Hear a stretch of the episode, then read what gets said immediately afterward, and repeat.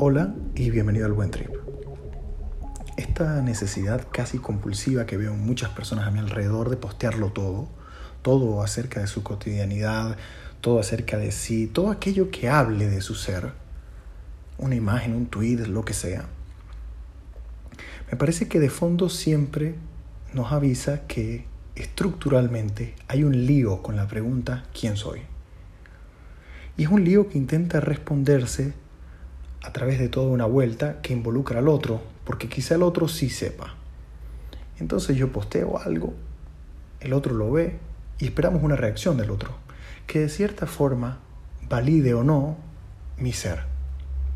Posteo luego existo, ¿no? Posteo ante un otro, me muestro ante un otro que de cierta forma interviene y dice si existo o no. Y esto introduce varias dificultades. La primera es la, me parece importante, separación entre lo que pasa de este lado de la pantalla y lo que pasa en el otro. Porque es que algo del ser nunca puede ser presentado por vía de la imagen y del post es como si las sensaciones propias del cuerpo, la definición del ser, todo lo que sucede con sus complejidades y sus confrontaciones, con su falta de coherencia en la existencia, se intentan presentar a través de una imagen impoluta, arreglada, con 16 filtros. Hay algo que le pasa al sujeto cuando se ve allí también, y es que aunque la imagen consiga 3 trillones de likes, finalmente es un mal representante de lo que yo soy. No es a mí quien me dan los likes, no, es a una imagen preparada por mí que intenta representarme pero que falla estructuralmente haciéndolo porque nunca soy yo. Esta falta, este hueco, este vacío que se genera en ese espacio entre lo que sucede de este lado de la pantalla y lo que sucede en el otro, es algo con lo que no hay arreglo.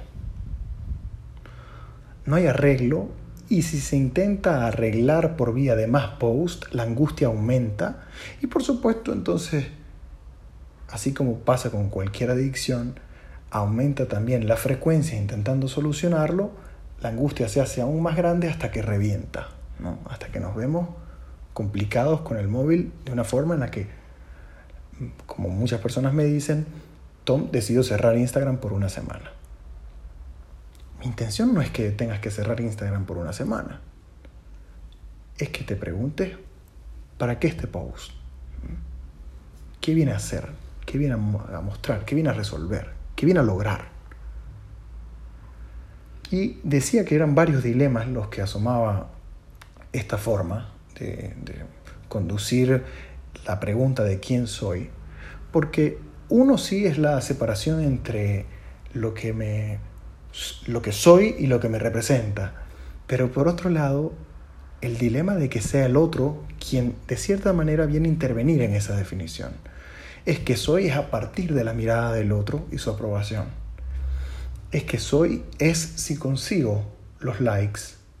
Y curiosamente cuando se consiguen, este, esta sensación desagradable de finalmente ni siquiera se parecía a mí esa imagen, porque está tan filtrada, está tan movida, está tan editada, está tan puesta allí como un retrato, que, que eso no soy.